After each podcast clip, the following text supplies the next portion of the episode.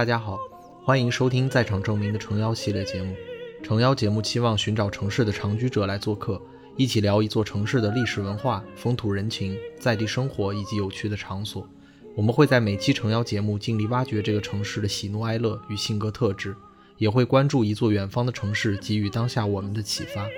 欢迎你的收听与订阅。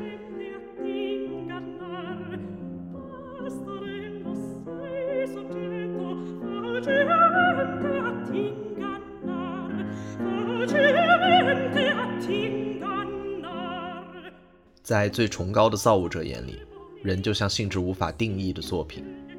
他对人说：“你被放到这个世界，因为只有那里，你才能更好地了解世界上到底有什么。我造的你，既不是天堂的，也不是尘世的，既不是生死有命，也不是长生不老。因为你几乎能摆脱自己的束缚，是你自己的主人和造物者，能够用你自己想要的方式塑造自己。”你可以沦为卑鄙丑陋，也可以根据自己的意愿，在神圣的崇高中获得重生。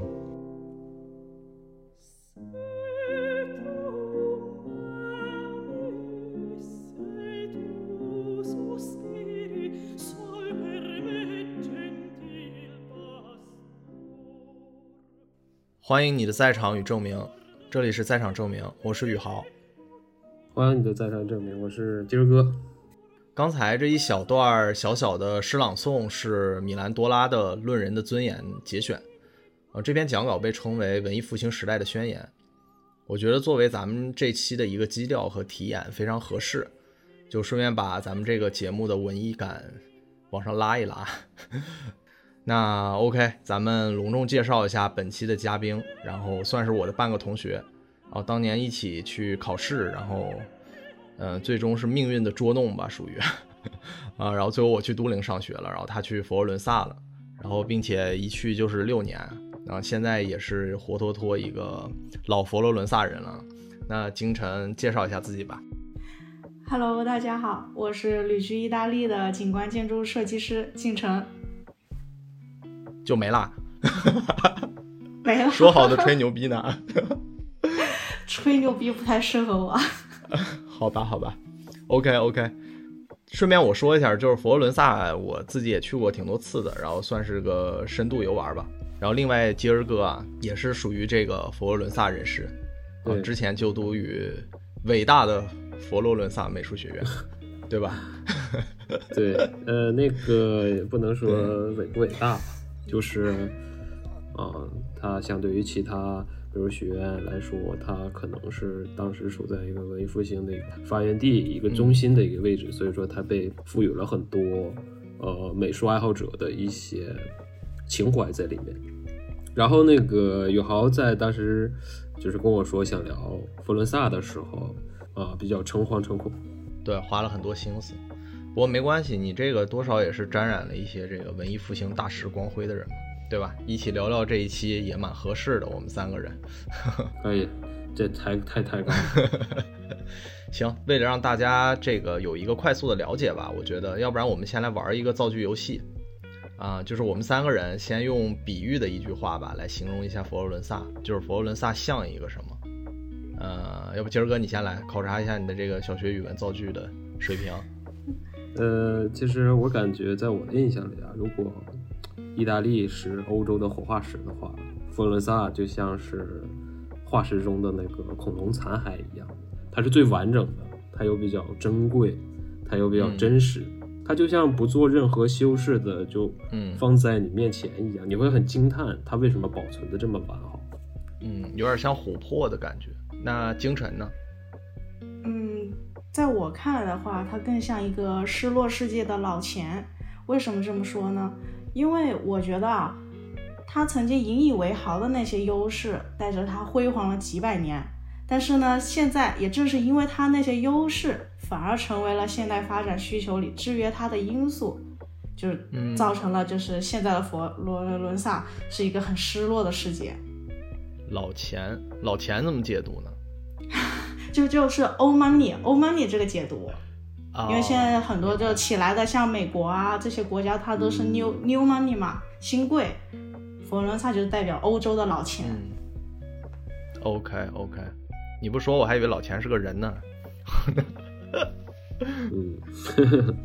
这有点时代的眼泪的感觉了。对，OK，那我说说我的感觉，就是我感觉佛罗伦萨像一个精致的学院风盆栽，这是我我造的句子。呃，因为我也去过罗马嘛，并且我之前玩的时候是先去的罗马，后去的佛罗伦萨。然后我感觉跟罗马的那种巨物相比啊，佛罗伦萨就是作为一个历史的名城，给我的感觉它是很精细和雅致的。然后加上确实有一种文艺复兴的那种幽魂，感觉在上空游荡的感觉，所以说有一种学成的那种风范，而且就像今儿哥刚才讲的，它保存的很完好，就是特别像一个艺术品或者一个盆栽一样放在那个意大利的那个土地上，就是这个是给我的感觉。说说我们这个传统吧，就是说先聊聊这个城市是怎么回事儿。或者聊聊这城市的历史和过去发生的故事，毕竟佛罗伦萨也是个历史名城嘛。那我们先说说佛罗伦萨的一个地理环境吧。可能很多朋友也知道啊，佛罗伦萨它就是在意大利的中北部嘛，然后离罗马很近。其实你要从地图上去量的话，直线距离也就只有二百三十千米左右，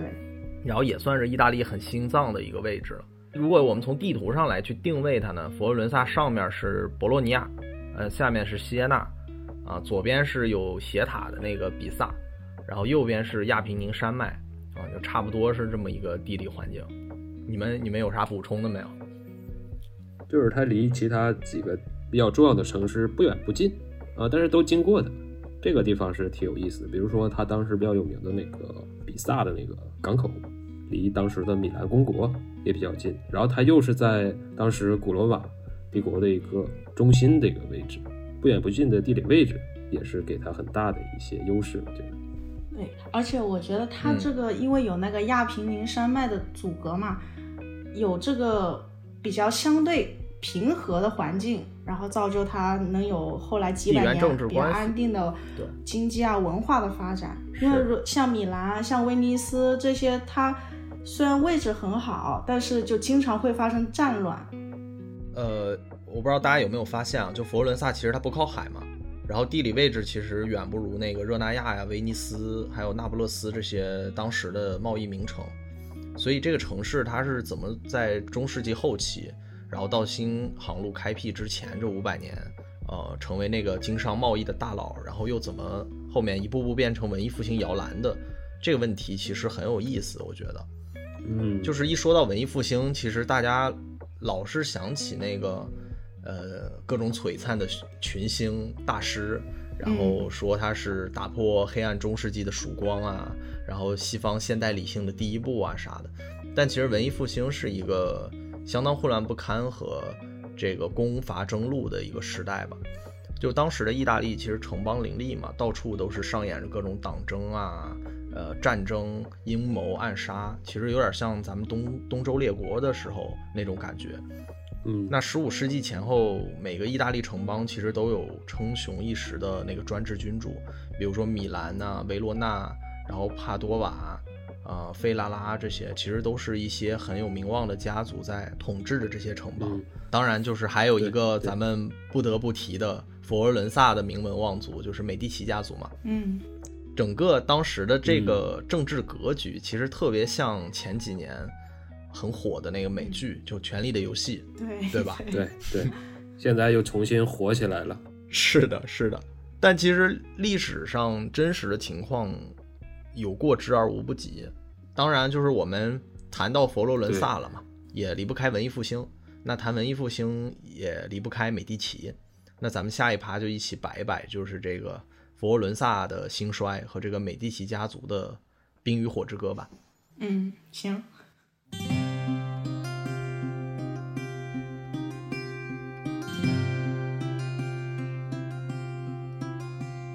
OK，那我们现在其实知道佛罗伦萨是意大利托斯卡纳大区的首府嘛，也曾接过都灵的那个短命首都的那个接力棒，当了六年的临时首都。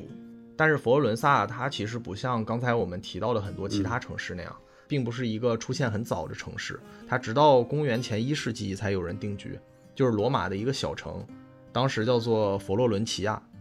哦，之后这个城市也一直比较默默无闻吧。经过了蛮长的时间，然后被伦巴第王国，就也就是现在米兰的那一片啊，统治了挺挺长时间的。米兰，对，伦巴第大区，直到十三世纪吧，就是佛村人民就是终于靠羊毛和纺织业逐渐发家了，然后并且在一二八二年的时候建立了共和国。但是其实慢慢国家权力转移到最有权势的贵族手里了。啊，但是因为佛罗伦萨有钱了嘛，就贸易上的成功，有钱人越来越多了，就出现一个矛盾，嗯，就是这个有产阶级和寡头之间的冲突，就有产阶级有钱，寡头有地。那那个时候，美第奇的族长之一吧就现身了，啊，叫啥不重要，他们家名字都太长了。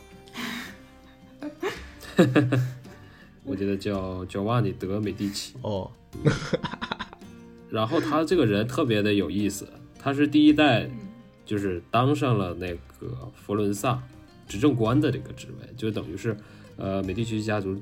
第一次涉及到了政治。他不甘于只当一个政治上的一个执政官的一个地位，他还想成为一个军事强人的那个感觉。所以说他发动了一次战争，他的目标就是四十公里外的一个小城，叫卢卡。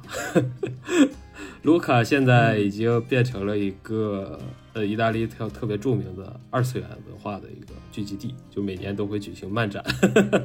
当时他打的就是这个地方啊，听说他他就是用了很多计策，又是围剿又是追击的啊，反正就是没打下来，被人家给灰溜溜的打回来了，然后并且被嗯。被流放，被当时的那个议会惩罚了一番。对，今儿哥刚才讲了一个族长，然后当时和他同时代的另外一个美第奇家族很重要的一个人物啊，他是那个刚才我们谈到的有产阶级和寡头呃冲突的这个旗手吧，就是他当时是领导了这个有产阶级，作为一个领袖的身份去跟这个寡头呃去斗。他们俩呢，其实就是给美第奇们算是打下了这个政治啊和人脉，还有就是呃，他也打下了一些银行业的这个基础。那接下来就是，呃，这个军事上不太行的这个美第奇，他的儿子叫科西莫，这个人上来以后呢，他其实基本上那就用钱就砸出了美第奇家对这个佛罗伦萨的一个统治地位了，开启了这个建筑统治的一个道路。那说一下为啥是这个建筑统治啊？嗯，当时的欧洲吧，就是属于你生下来如果是贵族，那你就是贵族；生下来你是王室，你就是王室；你生下来不是贵族和王室，那你就啥也不是，就平头老百姓。所以其实他们家族都算是平头老百姓啊，就不管你有多少钱，但是你没有这个名号，所以说你上来统治，其实这个东西就叫一个建筑统治了嘛。那为啥就是说美第奇家可以有这么多钱？他们其实当时美第奇啊，呃，耍了两个。很牛逼的金融工具，那这两个金融工具，一个是叫做商票套现，然后另外一个叫侍从网络。啊，商票套现其实就是搞刺激债嘛。就比如说，呃，我没钱了，我问今儿哥借一百块钱，今儿哥给我打一个欠条，到时候我还一百二。啊，结果今儿哥过两天他也没钱了，他就怎么做呢？他把这个欠条卖给美第奇，啊，美第奇八十块钱买他欠条，然后到时候再问我收一百二，哎，就一里一外，就美第奇就赚很多钱。就这就搞刺激债嘛，那搞这个刺激债有个问题，就是说，那我怎么知道有谁缺钱，谁不缺钱？那这就是他们另外一个这个工具就起作用了，就是侍从网络嘛，就有点类似于咱们看过的《全游》里面那个小指头，他的那个养的那些妓女，还有就是或者情报大臣瓦里斯，那个太监他养的小小鸟，就是干这个用的，所以他们就非常清楚，那这个城里头啊，谁欠债了？谁需要资金周转？那毕竟佛罗伦萨是一个经商的热门地区嘛，啊，他们知道了这些信情报以后呢，又有能力来做这个收债啊，然后和债务买卖，这一下子不就发财了吗？就当然啊，就是光有钱肯定还是不行，就金山银山就肯定也扛不住一个败家子儿嘛，就还是得有人啊，然后也是美第奇比较走运吧，就这个科西莫的孙子是一个人中龙凤啊。就接了家族这个大盘，然后历史上称他叫做华丽公爵，或者是呃意大利人称他叫罗伦佐 Magnifico 嘛，就是伟大的罗伦佐。啊，这个罗伦佐老师怎么说呢？就是这个琴棋书画吧，政治谋略、写诗耍剑，反正就没有他不行的吧，就啥也会，对，就是一个 全才。然后而且有一个很大的优点，就是爱花钱，给各种这个艺术家、学者、诗人，反正大把大把的花。对我，我看到一个资料，说是他就是新修那些修道院呢，那些教堂啊。他后来后来人看资料，看他的那些税单什么的嘛。发现他当时花了能有六十六万佛罗林，这个是个什么概念呢？就是说，当时就是在他们家族之前的那个，呃，银行业的龙头企业吧，就是佩鲁奇家家族，他们当时最富有的时候，就是他在全欧洲所有的一个资产才十万弗罗林，但是在这 罗伦佐这里，他就花了六十六万去。建这些东西，去玩这炫这些东西，所以说大家可以想象到他当时到底花了多少钱。对，但但是我还想到一个事情啊，就是罗兰佐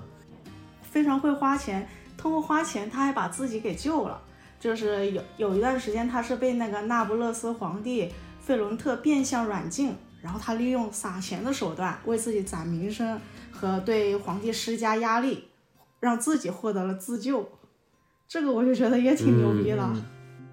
对对，他是有意识的去维系各个公国之间的关系。比如说，他当时做了很多事情，比如说他把达文奇派到了就是呃米兰公国，波提切利派到了那个罗马教廷，就是他这种手段是输出一个概念，就是我们佛罗伦萨是文化中心，你不能来打我们。你打我们就等等于是打艺术了，是这个意思。对，打我们就是亵渎艺术。他这个手段，我觉得好像是有点是沿袭他父亲的作风，因为科西莫也是干过类似的事情，就是他会很会投资人，比如说投资像米兰的斯福特家族啊，就是还没当上教皇的那几个种子选手，把他投资起来，然后他们上到那个权力高位之后，就是反哺过来他们美第奇家族的政治地位。对对对对，是这样的。其实总结起来就是说，这个家族的人，啊，又能赚，又能花，还会花，而且在罗伦佐这儿基本上达到了一个巅峰。不过确实，整个美第奇家族也在他的这个治下，他统治的这些年，确实达到了一个各方面的一个顶峰嘛。嗯。而且，为啥罗伦佐要花这个钱？其实一方面他自己肯定也是喜欢嘛。然后另外一方面，他确实也有个身份问题摆在这儿，就毕竟刚才咱们说了嘛，你也不是贵族，对吧？你是资产阶级新贵，用咱们现在的话说，那这需要用这种办法来扩大它的这个文化呀、宗教啊各方面的一个影响力。嗯，而而且你给这些人砸这么多钱，那其不其实也是一个很好的招贤纳士的一个广告嘛。嗯，对对吧？对，其实而且我们这个时候要谈到一个历史背景，就是。其实当时十五世纪啊，罗马教廷还是拥有极大的权力和唯一的这个宗教解释权的。那其实罗伦佐在一些这种政治活动上，他爱花钱嘛，爱炫嘛，那那干这么多事儿，就是很多时候啊，还是不可避免的，肯定会与罗马教廷产生一个矛盾，因为你势力做大了，罗马教廷肯定也难受。嗯，全游里面有一个血色婚礼，都看过是吧？那当时教皇其实解决罗伦佐的办法就更离谱，他当时想了一个血色弥撒。然后就把罗伦佐要干掉。其实简单说就是，在圣母百花大教堂嘛，就佛罗伦萨最大的那个教堂，然后一个弥撒典礼上面，在最庄严神圣的那个时刻，把所有人都跪下来了，然后就冲出来一帮杀手，然后把罗伦佐的那个弟弟当场就捅成个筛子了。啊，罗伦佐反正也捅伤了，但是在他在其他人的那个掩护下嘛，就逃脱了一劫。嗯，啊，在。在这之后，其实美第奇家族的政治策略，我觉得是有点开始转向了。就是罗伦佐老师吧，他估计就意识到哈，这个有钱、有成、有文化还是不够，那还是得扶持自己家人做铁王座，对，这么一个思路。对，就是这个铁王座，也就是教皇国嘛，就是罗马教廷的这个教皇之位。那他可能也是明确意识到了哈，就是无论宗教对世俗世界的这种统治权利，还是解释权利，对对这个以他们经商为根基的美第奇家族来说，其实都是蛮大的一个潜在的威胁。那他们想要的其实是和平哈和某种程度上的开放与自由，这样是最好来做生意的嘛。对，所以明面上他开始就给自己儿子搞联姻了嘛。然后在这个各大城邦推这个和平之策，然后背地里就是给教皇洗黑钱，给教廷洗黑钱，然后开始安排自己的这个儿子，呃，考罗马教廷的公务员儿。啊，从开始从内部着手，我我觉得就主要就是想，呃，反水这个教廷了。当然也是要爬这个权力的顶峰嘛。对对，这个就很像那个《全游》里的，由那个提利尔家族，就那种闷声发大财、比较舔的那种家族，慢慢变成了兰尼斯特家族的感觉，开始变得腹黑了，开始搞这种政治联姻和耍手段了。对。那最终确实，他儿子也在他的安排下吧，啊，当然自己也努力啊，也成器啊，就是就顺利问鼎教皇之位，嗯，史称利奥十世。就这个利奥十世登基以后的策略是啥哈？就是谨遵父辈的教诲，呃，坐上敌国的王位，大行腐败之风。就是你可以想象一下，当时干啥最费钱？那肯定就是干超大型的工程最费钱啊。于是他就修这个圣彼得大教堂嘛。然后呢，没钱了咋办？就是以上帝的名义发虚拟货币，对吧？就开始卖这个赎罪券。那有人反对怎么办？就开除他的教籍，对吧？这个开除了教籍，这个倒霉蛋大家都知道，就是宗教改革的这个旗手马丁路德啊，这老哥。对。那这个其实直接导致了宗教世界的分裂和新教的建立嘛，就也算是把欧洲的天主教世界搅了个天翻地覆，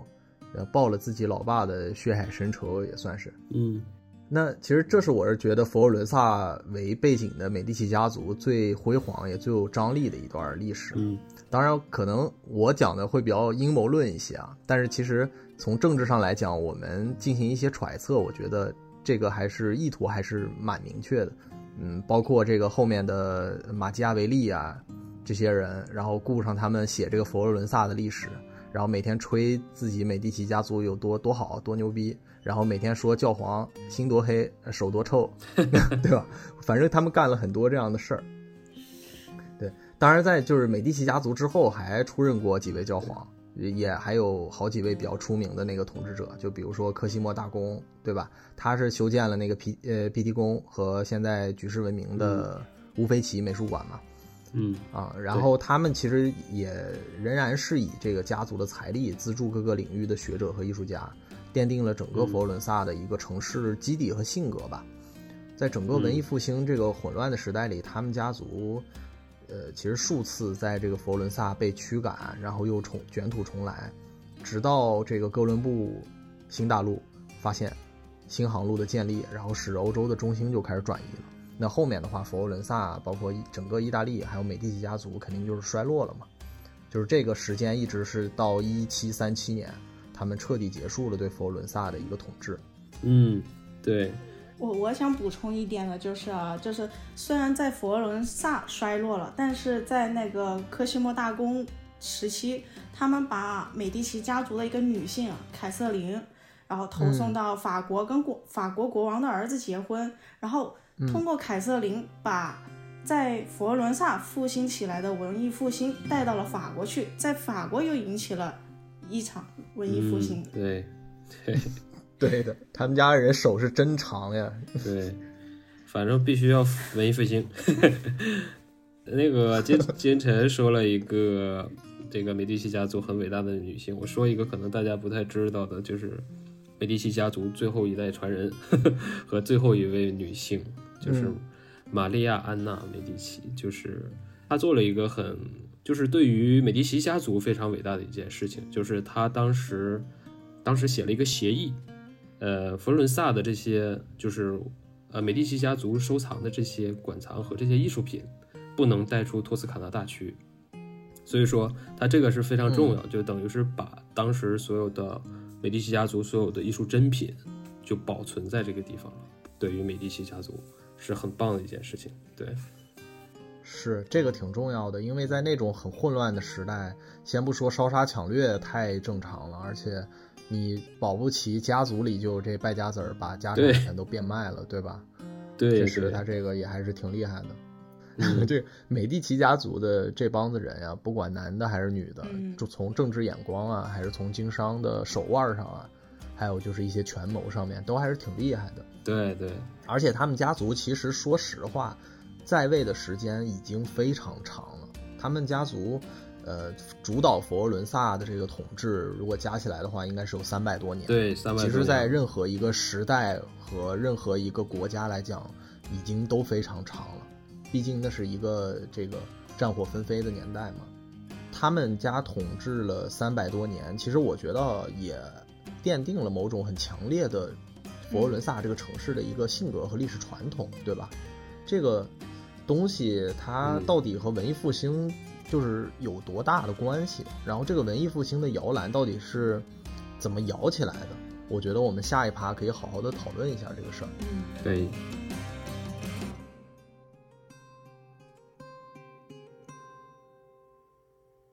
呃，我先来问个问题啊，就是美美第奇家族的家徽，你们知道是啥吧？就京城肯定知道，就美佛罗伦萨遍地都是。对，那个鸢尾花，到处都能看到这个标志。对对，那各种柱子上啊，然后什么牌子上都到处都有刻的这个东西。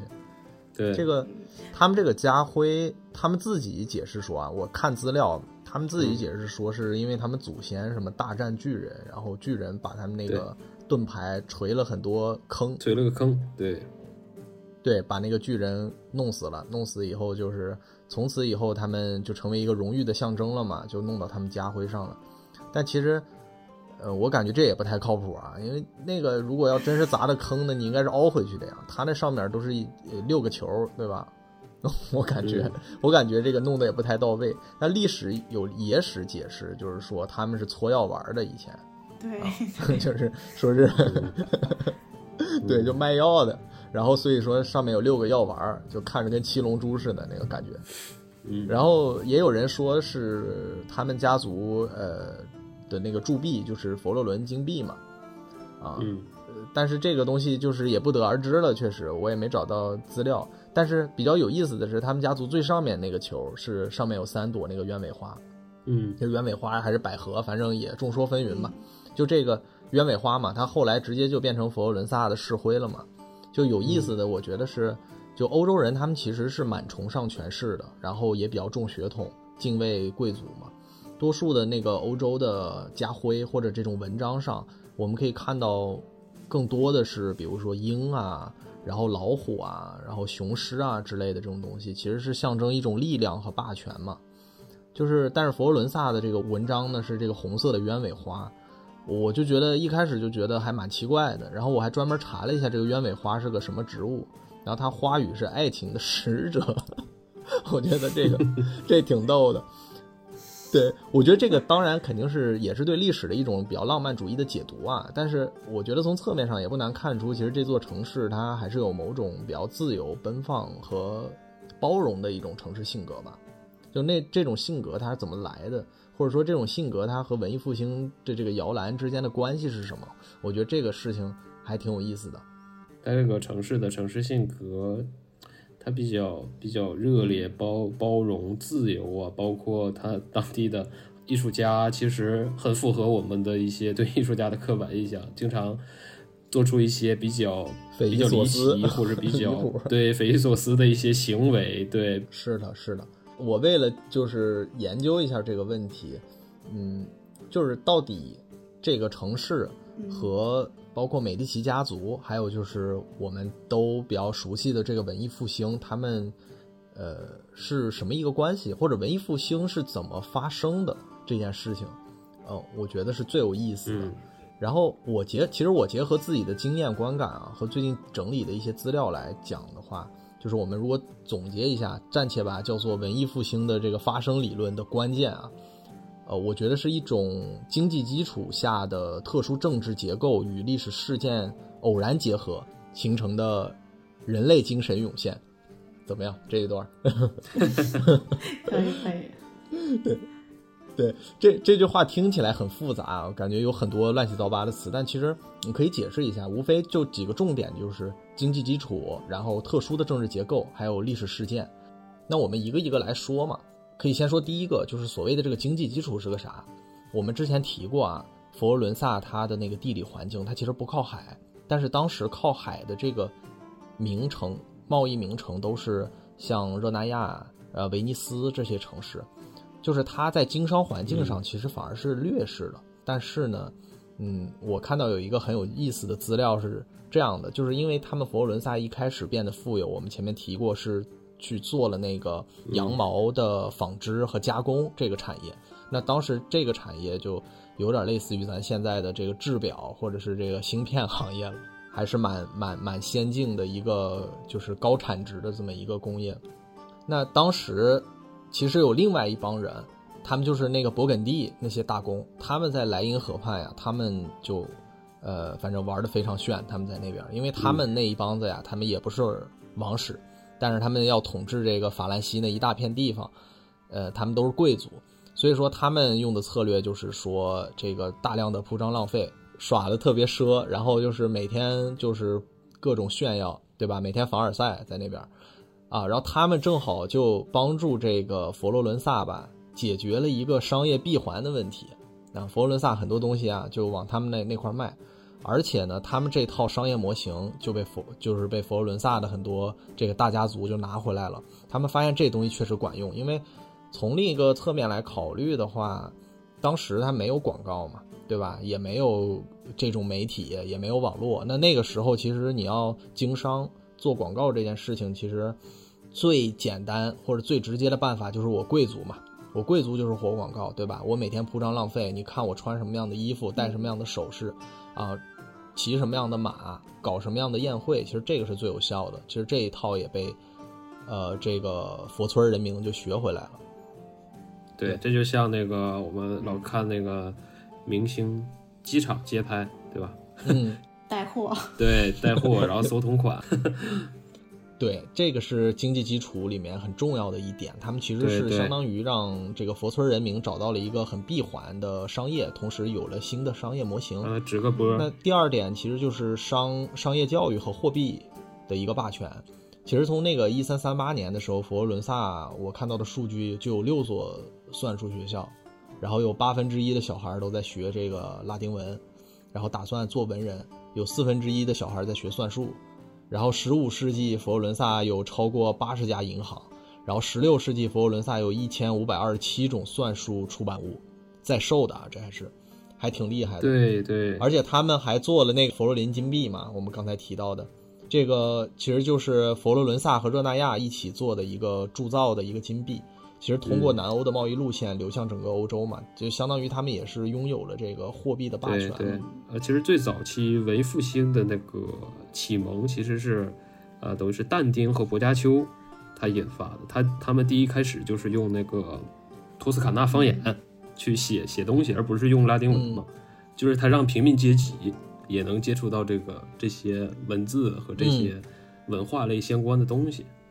而且当时但丁他其实是做了一个类似于咱们现在的繁体文变白话文的这么一个过程，他其实是把这个托斯卡纳方言其实变成了呃几乎是接近我们现代的这个意大利语，对普通话，嗯，其实相当于干了一个普通话这么一个事儿。那这一下其实把很多文化的屏障打开了，因为拉丁文，嗯，大家都知道确实是非常繁琐、非常深奥的一种呃语言，嗯。对，贵族才能学。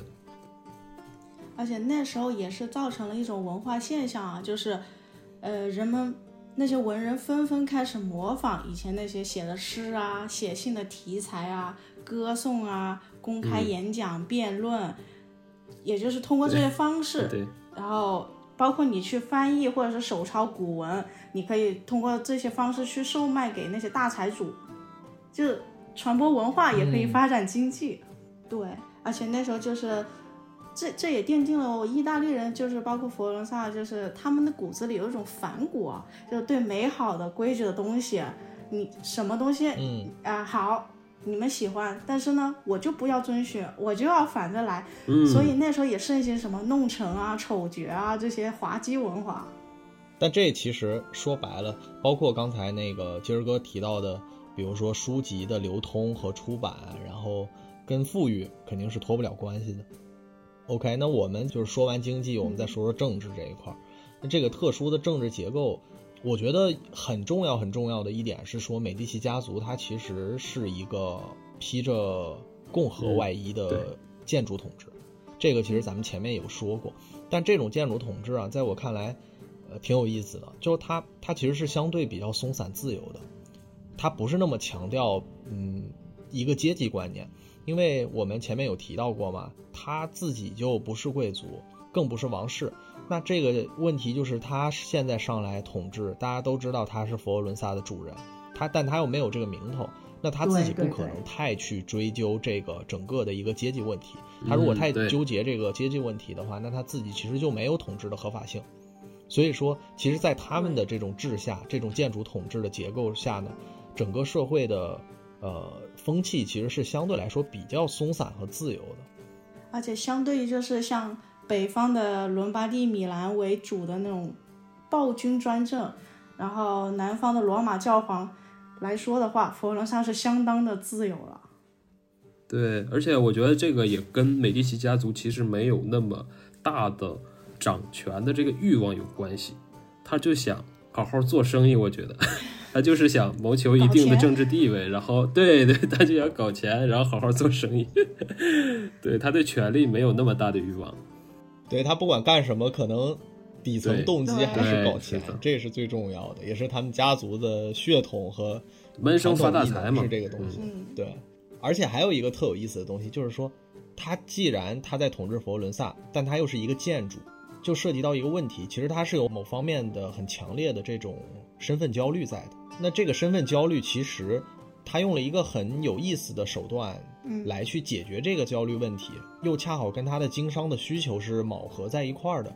那就是投资艺术，就玩最先锋的艺术这件事儿。其实对于他们家族来说是一箭三雕的嘛。我玩这个艺术呢，既能提高我的社会地位和家族名望，那另外一方面又是我做商业的这个活广告，对吧？我们前面有提过。还有一点就是说，当时毕竟，呃，大部分的这个艺术的题材呢，肯定还是以。宗教为最主要的一个题材，那其实我在资助艺术这件事儿上，同时也就是维持一个良好的宗教的外交关系。对，而且这个东西就是，呃，还涉及到一个背景，那就其实是之前中世纪的时候，这个黑死病之后，大家呃，其实对这个宗教的一个非常严丝合缝的这么一种宗教统治或者思想上的这种禁锢，其实是有所松动了。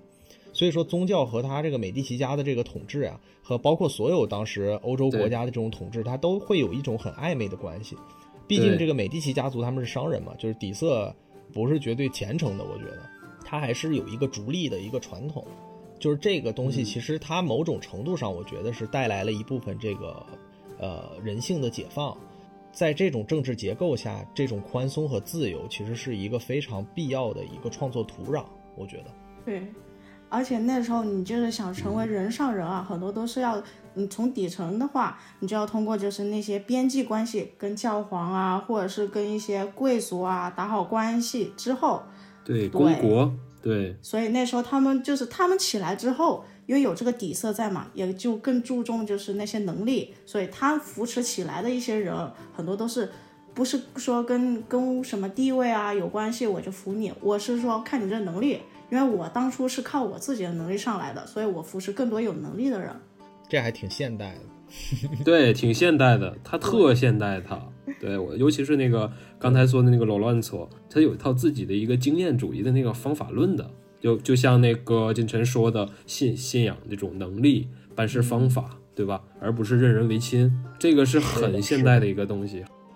对，不然不然的话，这个马基亚维利也不可能那么崇拜他嘛。那个在佛罗伦萨历史里面极尽褒奖之词，哎呦，我觉得他简直就是现代君主的典范了，还写一本《君主论》，天天给美第奇家族写软文。而且特别有趣的是，他他其实写完这个之后，美第奇家族是不喜欢的，他觉得你写的太黑暗了，有点抹黑我们形象，然后把他给驱逐了。马加维利这一辈子都很惨的，我觉得他他很搞笑，吃力不讨好。对。对，美第奇家族也挺怪的，因为美第奇家族有自己的朋友圈，知道吧？玩的好的那一群人啊，那一群艺术家，那一群雕塑家，而且他们还有一个特别现代的。我上次聊天听京晨说，他们是不是好像还有一种商业招标的招投标的一个模式开发了？对，就是他们要搞什么项目，就先招标，然后就选出最优的方案。就保证你这个项目能顺利的进行。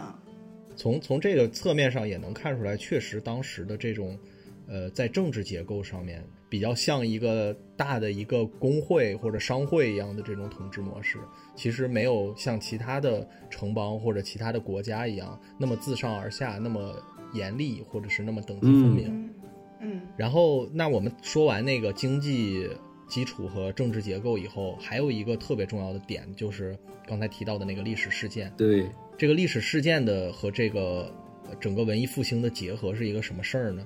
就是呃，我们知道，其实从东西罗马分家以后，实际上西罗马就没能挺几年嘛，就很快就被日耳曼这个蛮子就给灭了。然后四七六年，那西罗马就死得透透的了。然后这个欧洲就开始玩这个一千年黑暗中世纪这个游戏了。那那其实希腊的这个思想文化的这个种子去哪儿了？它其实是流向了这个东罗马帝国。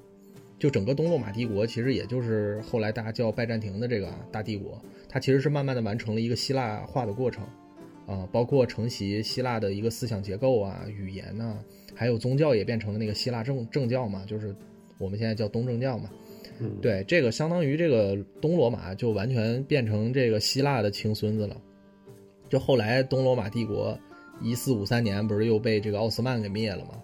那这个灭亡其实对佛罗伦萨产生了非常重要影响，就是导致大量这个携带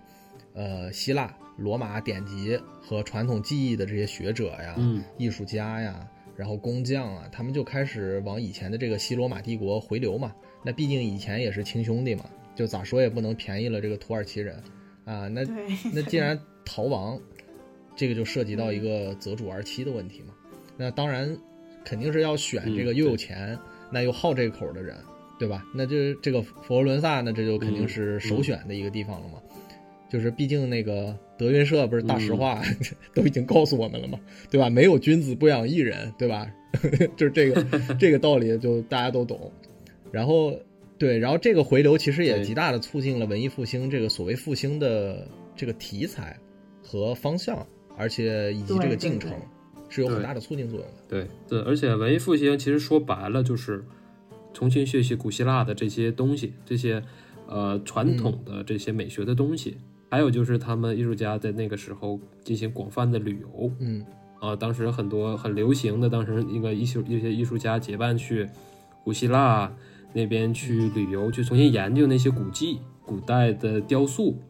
而且那时候他们那个思想也开始有些转变，以前是就是宗教嘛，然后崇拜神啊，但是慢慢的转移到人身上来，探索人的内心、人的外貌、人的生活，然后那些英雄的浪漫事迹啊，不再拘泥于就是高高在上的神，而是人，就是探索自己。的。对人本身，对，就人性的回归嘛，其实这个也是被呃东罗马帝国从呃灭亡了以后带过来的很多，因为这个其实是希腊和罗马的一个传统嘛，也是他们的精神世界的一个主旨。其实这一套东西相当于是被再发现了嘛，所以为什么叫复兴？复兴，它是要复兴以前的这种文化传统和精神内核。对对，重新学习。对，其实这样来说，这个这个历史事件也是起了很关键的作用。这个奥斯曼，这个土耳其人嘛，也是还是多多少少的起到了一个幕后推手的作用，呃，无心插柳，但还是有不小的贡献，对吧？对。其实我们说到这儿，基本上这个这个发生学，我觉得也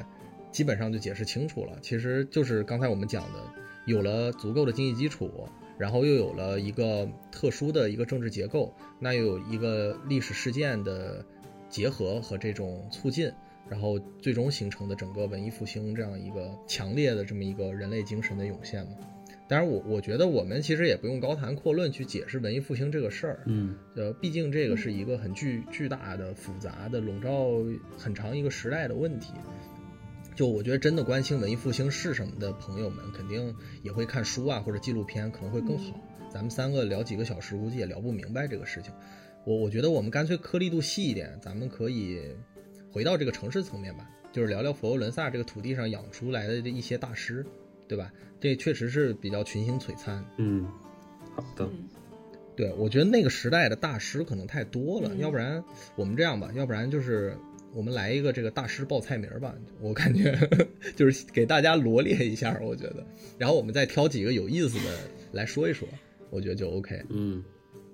这个报菜名儿怎么说来着？就是来到佛罗伦萨，真熊掌，对，来到佛罗伦萨，我请您吃，对吧？丹丁、彼得拉克、博加丘、米兰多拉、布鲁内莱斯基、乔托、马萨乔、基兰达约、波提切利、多纳泰罗、达芬奇、拉斐尔、提香、米开朗基罗，对吧？是这样，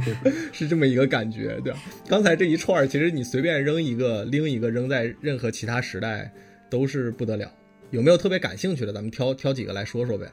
有，要不对，要不今儿哥你先来吧。你作为半个这个失败艺术家，你你你要不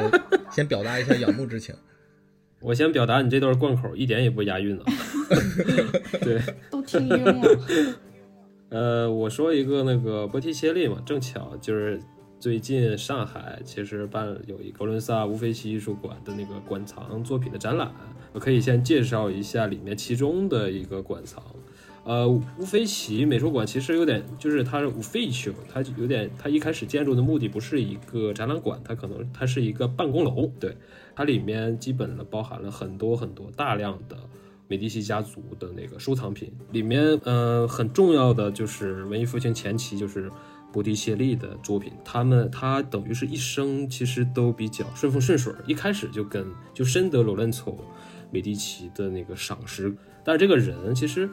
史学家一直不知道他的性格是什么，他很神秘啊，他不苟言笑，然后也不像有的艺术家，比如多纳泰罗，比如说布罗莱斯基那么呃比较疯啊，他比较他比较平静，他这个人也比较神秘，然后他跟达芬奇的私交也非常好。他比特别欣赏达芬奇，但是达芬奇不太欣赏他，就是那种，又一个舔狗，对，就是舔狗。李白跟杜甫吗？对，就是那个达芬奇，主要是觉得他这个东西不是很自然，就是不是那种新的东西。但是其实波提切利他的作品，其实仔细观察，他会有一种比较柏拉图式的那个东西，浪漫主义的东西，然后他的东西非常的神圣感，你就觉得他画的呃女性、男性啊都非常的美。你看他的画，你看他画的人，他就不是那种那种自然的人，或者是我们平时中能见到的人。他跟达芬奇的作品非常的一个区别。达芬奇画的人一般都是，哎呀，感觉像路边的乞丐，特别真实的那种人。但是那个波提切利画的人非常的唯美，然后发着圣光，就是那种感觉的。然后大家可以到时候去乌菲齐可以啊看一下，真的是一种极大的一种审美的美学上的一个享受。是的，是的。我第一次去那个乌菲齐，看到波提切利的《春》和《维纳斯的诞生》，我当时也是非常震惊。我觉得太现代了画的，他他的画其实有点像装饰画的感觉，其实蛮平面化的，非常非常符合我们现代人的审美。我感觉木下呀这些偏装饰的艺术家，可能也会也是受他的一些影响。对，一定的，一定的。嗯，对。京城来一个呗。我的话，因为我是学建筑的嘛，所以我就对布鲁内莱斯基特别感兴趣。他就是个正儿八经的佛罗伦萨人，出生在佛罗伦萨。然后呢，他最出名就是那个圣母百花大教堂那个大穹顶嘛。他跟那个大穹顶的故事，我觉得挺有意思的。大教堂呢，始建于是一二九六年，由美第奇家族资助。在那之前，就是十四世纪之前啊，主教堂是没有那个大穹顶的。还是一个开放的那个中通建筑，后来教会决定给这个教堂加上那个圆顶，然后就请了好几个建筑师，但是呢都没办法，就出一个方案说横跨这个四十二米的大圆顶，就没办法，他们就发布了这个竞标，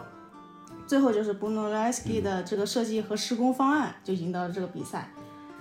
不过呢，最早的时候啊，布诺莱斯基参加的竞标并不是这个大穹顶，而是另外一个项目。就是那个大教堂前面那个洗礼堂的铜门设计，也叫天堂之门，但是他就输给了另外一个设计师，叫 Lorenzo Ghiberti，他就他本人是很骄傲的嘛，输了之后就很气，哎，然后就跑去了罗马，并且在那里就生活了很多年。在罗马的时候，他就跟另外一个 Donatello 梦幻联动，他俩就是就好哥们嘛，就一起游历罗马各种古遗迹啊，然后就是参考那些古典建筑。就是在这个期间啊，他就发现那个万神庙圆屋顶的秘密，就是在那之前那个圆屋顶的建造技术其实是失传了很久，他就去就爬爬到那个顶上面去研究啊、测绘，还甚至是把人家表面那些石头都给移开了，就就是因为移 对破坏。破坏古遗迹然，后他破坏古遗迹，他这发现在罚款 然后呢，就是因为破坏了这个遗迹啊，然后就发现了里面那个圆顶的秘密，就是它其实是个双圆顶，就那个圆顶里面还有个圆顶，就靠这个里面的圆顶支撑外面那个大圆顶的，他就发现了这个技术秘密，就通过这个啊，他就去拿拿下了这个大教堂穹顶的这个项目，而且这个圆顶的设计也非常复杂，他就为这个设计发明了很多的新式的施工机械。包括那种垂直的运输啊等等各种工具，也就是因为这些新发明啊，可能一百年才有可能完成的工程，他最后只有只花了二十年的时间。是的，是的，我当时在那个圣母百花大教堂旁边的那个博物馆，就是专门介绍这个教堂，里面我有看到过这件事儿。而且当时他在做之前，他设计稿其实都画出来了，但是当时没有任何一个人相信他能把这东西建出来，都觉得他在扯淡呢。对，结果他最后还真是建出来了。对，而且我在想，真的是对，当时希腊的建造技术到底有多么的厉害啊！啊，就是让文艺复兴这些呃建筑家，他们还要去重新去学习，重新去研究，真的很可怕这个事儿。这是让我觉得就是像我们中国也是啊，就是古代的那些墨家啊，他弄的那些机械啊、工匠都很牛逼啊，我们现在也没办法复原，对就你也搞不懂它这个原理是什么，对对啊，是的，失对，就传了。失传了。这么一看，我们才需要文艺复兴啊！哎，我们就在复兴的路上，瞎说什么呢？啊，复兴是伟大复兴，对对对对，已经达到历史的巅峰了可以。可以可以别乱讲话啊！可以，对，而且正好这个京晨提到这个建筑了嘛，哦，我觉得还有一个东西就是文艺复兴，它其实一直延续至今。我觉得城市的这个颜色给我印象特别深刻，就我自己的印象就是那个黄玉和翡冷翠。就翡冷翠大家都理解嘛，就是当当年这个徐志摩老师啊，就是当年对佛罗伦萨的这个翻译嘛。就是我第一次去佛村的时候看这个圣母百花大教堂，其实我当时一下子就理解为什么这么去翻译了，就这个信达雅到底在哪儿。就是这个圣母百花大教堂啊，它这个大理石的镶嵌的这个立面，在阳光下它确实能呈现出一种很温润的那种淡淡的翠色的感觉。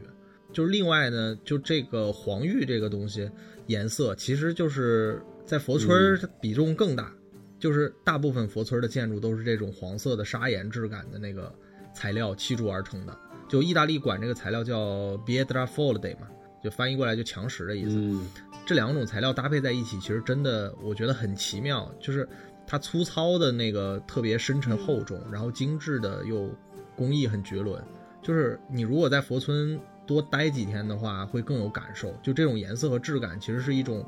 嗯，给你的是一种时间的堆积和积累，它的那种感觉是慢慢显现出来的，我觉得很奇妙的。对，而且这个当你站在下面，它那个阳光打在上面，早上、中午、下午、嗯晚上、那个颜色都是完全不同的。对，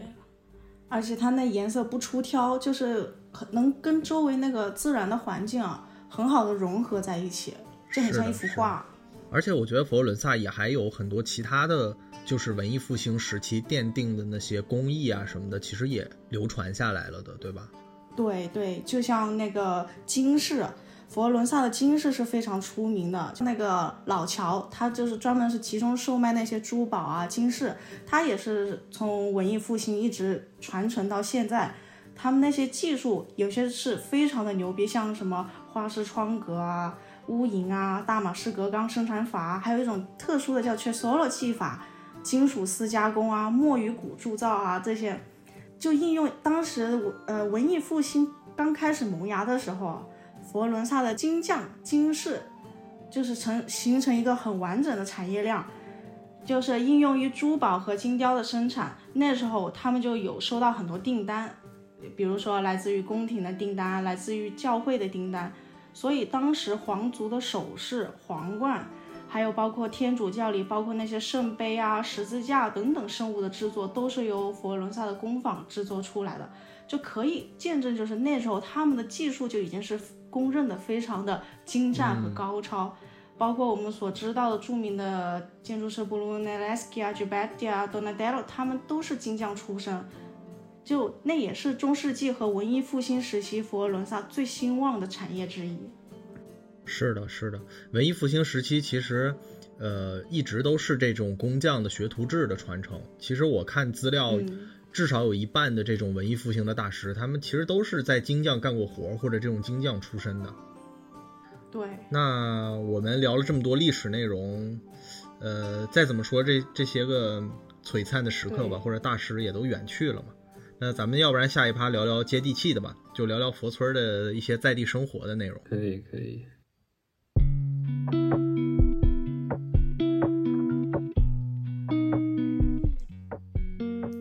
那我们要不然先聊聊这个佛罗伦萨的一些民风活动，然后美食这一块的东西吧。我觉得这也是大家最感兴趣的。你们觉得佛罗伦萨人性格上有什么特殊之处吗？佛罗伦萨性格主要就是就是虎，就是虎，就是热烈。其实跟是当当时的艺术家其实很很像，就是他们就是其实在我看来就是。就是意大利的东北人，就那种感觉，他们比较有话直说，就有什么话直接就给你怼出来。对对，然后他们口音也挺有意思，然后他们的那个基本托斯卡纳方言就相当于意大利的那种官话的感觉。一会儿那个金晨可以发一个他的那个他那种方言的那种音是非常有特色的。对，就是他会习惯的把咔发成哈，就是比如说纸。咔哒，我们的就习惯了之后就变成哈哒，对，就是所有的就是哈哈哈的时候，你你去到外面就是改不过改不过来这个口音，你一说，哎，人家说你是不是佛罗萨待过，一听就是重重的那个口音，哈哈声。对对对，对，吼哈吼了，他们说吼哈吼了，Coca Cola 可乐，吼哈吼了，对，这个被意大利很多其他地方的人嘲笑。而且嘛，就是佛罗萨人对外的话是很热情的，他对内就。他他很像一个很奇怪的综合矛盾体啊，他对内是非常讲究细节，而且非常非常的纠结的，可能也由于就是这种传承过来的一一路下来的那种工匠精神嘛，所以就非常纠结的细节。我我还记得有一回吧，就是我去医院，然后我就有一个单词没法对位，然后那医生也不给我拍拍那个 CT 片，他就一直在跟我纠结那个口音，不对不对，你一定要发准到这个位置。这个当时是纠结我说那个 grazie 嘛，他说你的 ed 要 ed，这就一定要把那个 ed 发出来。他我我说不出来，他他就不给我做检查，他就一直在纠结我那口音。我当时真的是无语了。你是去去进行意意大利语考试去了？你不是去看看病去了？对，医生自己有点大病，我感觉。哎，那那佛罗伦萨当地有没有什么比较好玩的活动或者美食啥的？介绍介绍呗。我觉得比较比较舒服的就是在晚上可以去在那里漫步的时候，然后你可以走到那个呃老桥上面，或者是那个三位一体那个桥上面去，然后正好它那个桥对岸有个冰有很多冰淇淋店，然后你可以买买个冰淇淋，然后一边看夜景，一边吹凉风，一边吃那个冰淇淋，然后旁边还有一些。流浪流浪艺人，在那里就是弹琴呐、奏乐呀，其实非常舒服啊。然后就是特别推荐一个地方，就是米开朗基罗广场，因为那个地方地势非常高，然后你基本可以俯瞰，啊，基本是全部那个佛罗伦萨的这个景观，你可以同时看到圣百花、圣十字呃、圣罗兰措这些都可以收在眼底。嗯。我我印象比较深刻的就是每年的那个 l i f i c o l o n a 节，它有点类似于国内的中秋节，因为也是在九月七号，就跟中秋节很接近嘛。那时候就是家家户户会举灯笼啊，晚上的时候就是游街，然后看烟花。嗯，那个氛围感还是很好的。嗯，好吃的话，大家都都想到什么佛罗伦萨的牛排啊、牛肚包这些，我就不介绍了。我介绍一个比较特殊的，就是那个由野猪肉制作的各种肉酱、肉肠、肉干，它那个风味很十足。因为你知道，就是佛罗伦萨是那种就是丘陵围起来的一个盆地地带嘛，然后就是有很多野猪，它每年就是到了那种狩猎季节的时候，猎人就会上山去打野猪，然后野猪。就打回来，就是到那些肉摊上面去售卖嘛。那些当地人就买回去之后，就做这些拉姑，做出来那野猪非常非常的香，配上那种宽面条，裹上每一根面条都裹上那个肉汁的时候，真是香惨了。我现在想到我都想流口水。对 我解读一下那个拉固，拉固是那个就是我们平常吃意面的那个肉酱，叫拉固。我感觉你这口水已经出来了，我听着。这真真的太好吃了，真的是就是佛罗伦萨，真的好吃的太多了。它不只是那些意大利的传统美食，它能把这些传统美食也能做出自己的特色、自己的花样。对，哎，那我们说了这个吃哈，还有一些这个活动，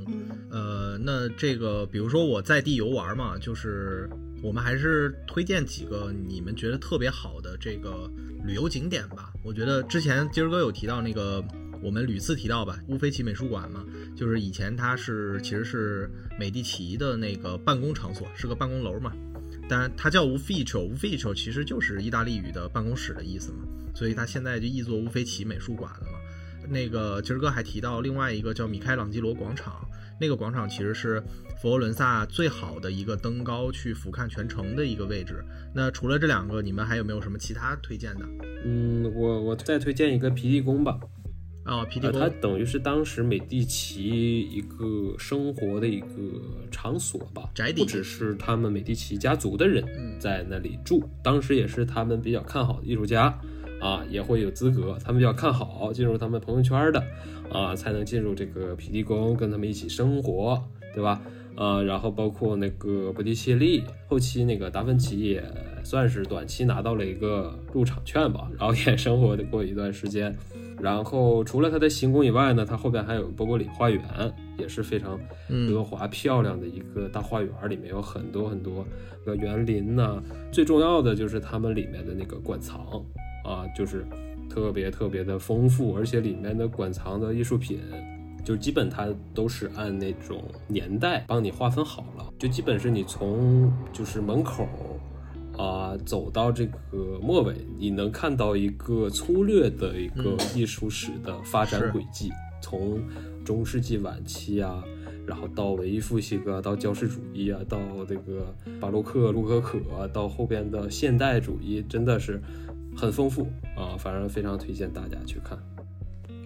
我的话不是什么就是固定的景点，我可能就是更偏向于就沿着阿诺河河边走一圈。我觉得这是特别能，就是感受得到当时的中世纪，因为直到你看到这个阿诺河沿河的风景，几百年前它也是这样子的。尤其到晚上那灯光亮起来的时候，你就感觉好像一秒钟就穿越到了中世纪了。嗯，那种感觉非常好。对，哎，对对对，就是这样的。而且你光在那个路上走，其实就是有很大的不同。石板，对对，是那种石板拼成，它跟其他地方都不一样。友情提示的话，就是千万不要骑共享单车在那个小路上，会被颠死。那种颠起来的感觉非常的酸爽。不要问我为什么知道。你们你们俩说半天，竟然竟然没有人对圣母百花大教堂做个推荐啊？其实那个我我我个人是蛮推荐的，但是虽然说。嗯，那个可能确实是佛罗伦萨所有人去了必去的一个，你也绕不开，对吧？一个景点。嗯，但是对我的推荐就是说，一定要记得提前去订票，然后。呃，可以去做一个登顶，在圣母百花，但确实感觉是不一样的。我觉得特殊之处在于说，嗯，因为我在意大利或者其他国家也登过几次顶嘛，但是很多它都是在半中间，或者说是一个相对比较高的位置上。但是佛罗伦萨的这个圣母百花大教堂确实爬上去很辛苦，但是你确实能爬到那个刚才金晨说的那个布鲁内莱斯基它的大穹顶最上面那个采光亭的位置。从那个位置真的是非常高，你可以三百六十度俯瞰整个佛罗伦萨的景色，就一定也还是要去看一下，而且你还能看到那个马萨乔的那个整个一个呃天顶的一个壁画创作，还是挺震撼的。对对，其实爬的时候就有点穿越时空的感觉，我爬的时候有点感觉自己。成为了当时文艺复兴时期的那种修士的，真的是有种穿越时空的感觉。嗯嗯，说起来你们可能不信，我还没爬上去过顶，因为不是意大利有个就是当地的那种说法，就是说你还没有毕业的之前都不要爬那个顶嘛。我们佛罗伦萨也有这个，但我毕业了，我也还没爬上去。你现在可以去了。可以。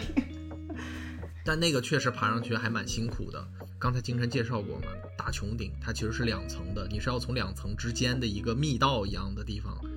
一一点一点爬上去，最后你才能到那个采光亭。所以说还是可以去尝试一下，就有这个幽闭恐惧症的朋友就不推荐了。对对对。其实呃，其实一般城市节目到这儿可能也就差不多了嘛。但是我们在场证明一贯的风格吧，我觉得还是比较关注切身的，然后当下性的很多问题。就是呃，我们讨论这么远的一个城市和当下我们到底有啥关系，或者说有有什么启发，我觉得是挺有意思的一件事儿。就是呃，至少是我注意到一个事情啊，就是关于佛罗伦萨这个和当下的我们，就是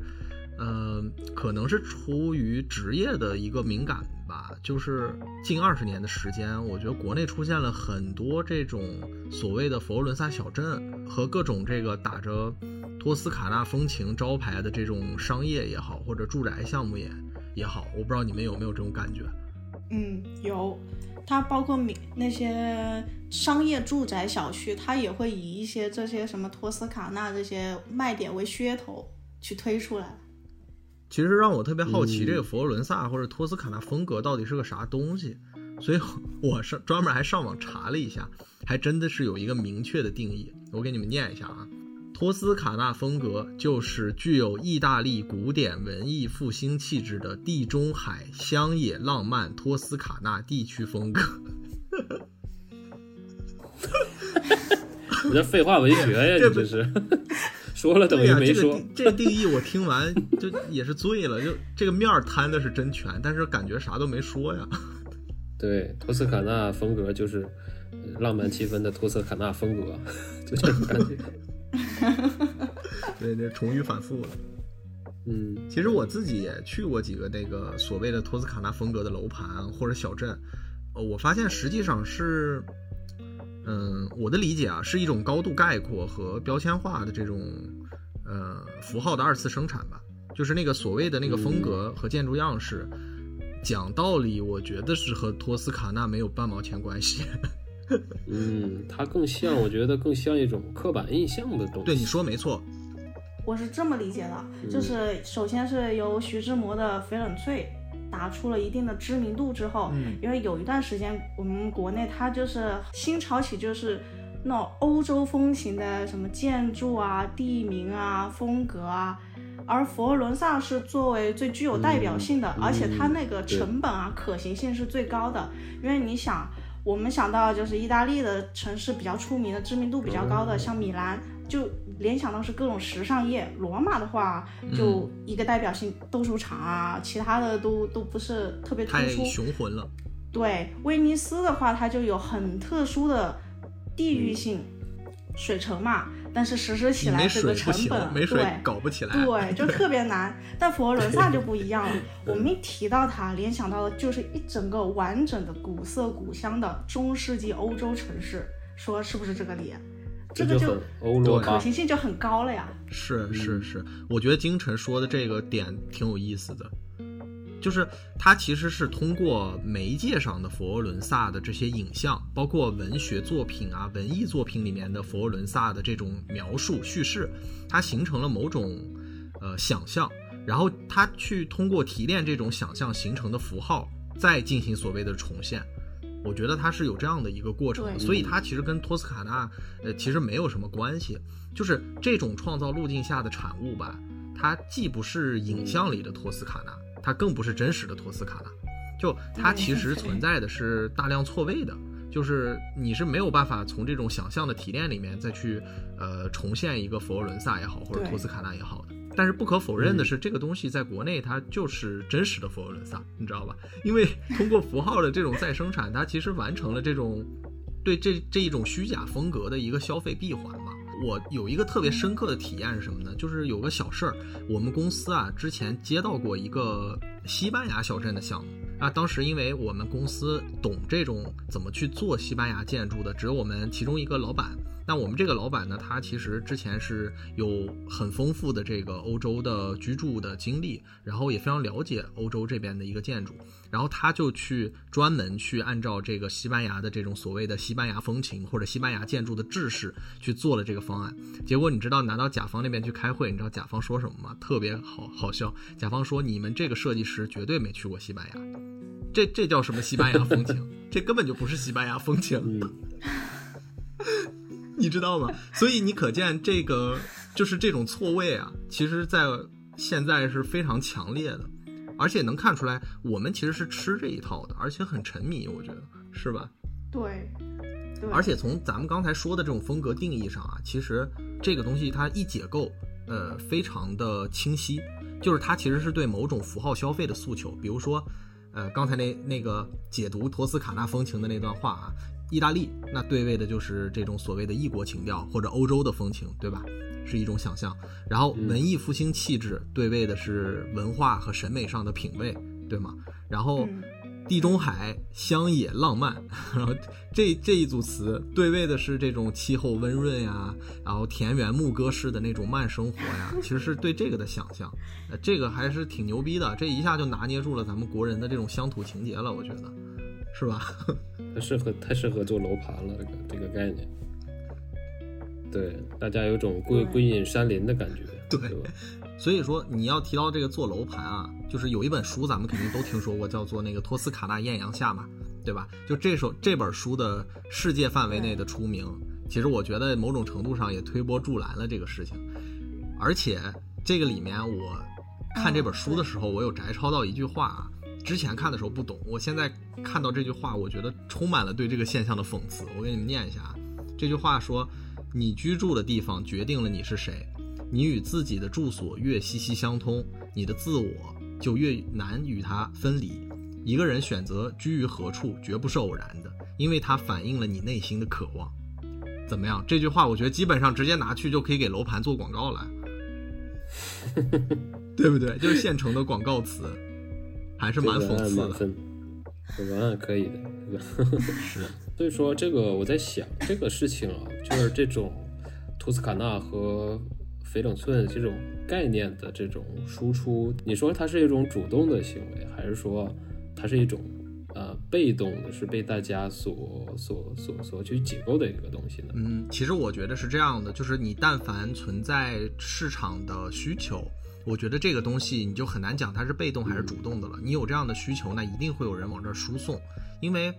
呃，关于这个问题，我还看到一个挺让我震惊的事儿啊，就是说，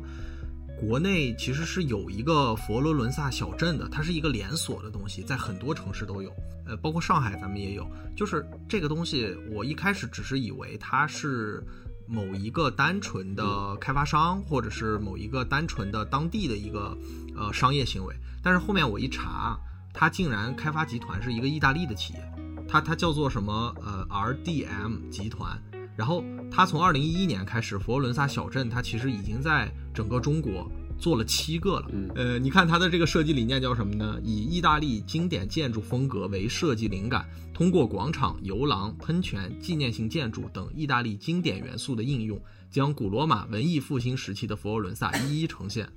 牛不牛逼？就意大利只有一个佛罗伦萨，我们有七个。对，量产了，人家都量产了。对，对啊，这个这个，而且这个是官方解读，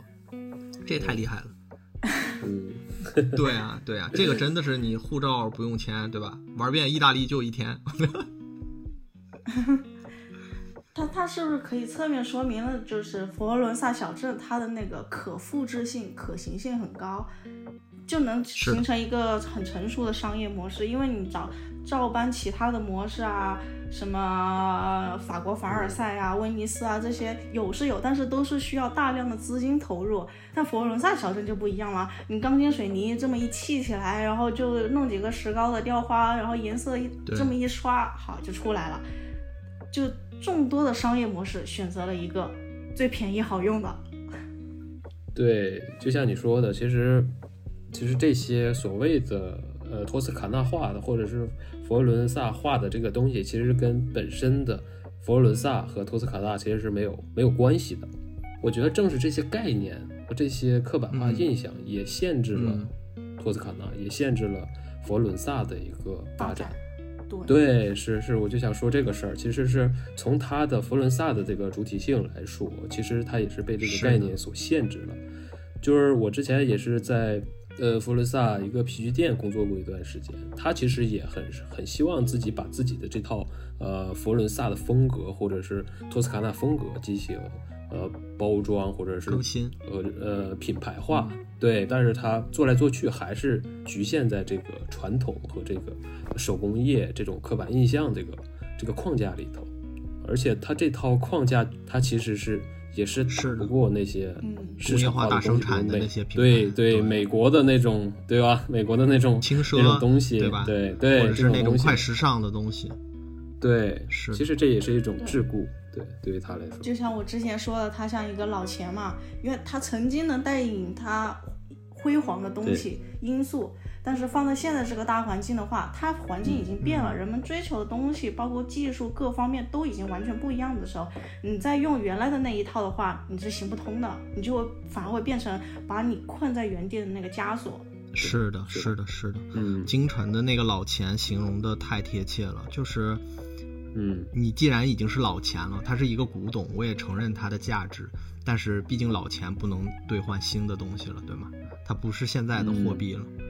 对对因为它佛罗伦萨太辉煌、太伟大了，那个东西就摆在那里，就摆在它的市中心，真的是感觉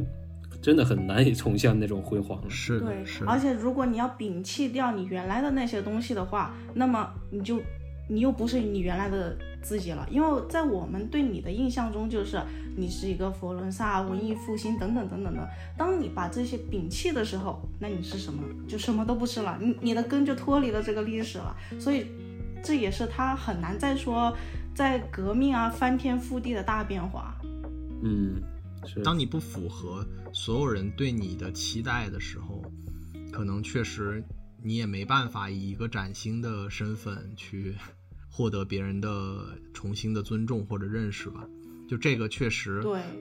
这需要嗯时间去是是的，沉淀了。是的，我觉得和人是一样的。就 佛罗伦萨确实，我觉得在这方面可能他也在找自己的出路吧。但是终归来讲，它曾经很辉煌、很璀璨的那些东西，至少现在还屹立在城市的每个角落里面。我觉得，不管国内有多少的佛罗伦萨小镇，你去不去都可以。但是真的这个，我觉得还是一定要来看看的。有机会一定要来看看，嗯，是，对吧？嗯，对，行，我觉得今天差不多，咱们聊了蛮长时间了，从从以前聊到现在，对，对，这个跨度也还是挺厉害的。嗯是，而且那要不然咱们今天就先到这儿。可以可以，嗯，嗯，可以。好，那这里是在场证明，我是宇豪。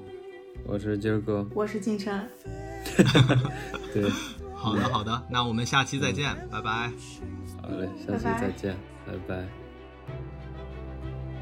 感谢收听在场证明播客，目前你可以在小宇宙、苹果 Podcast、喜马拉雅、网易云音乐及 QQ 音乐找到我们，